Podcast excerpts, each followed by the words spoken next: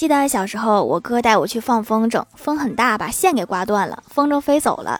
我俩只好郁闷的回家。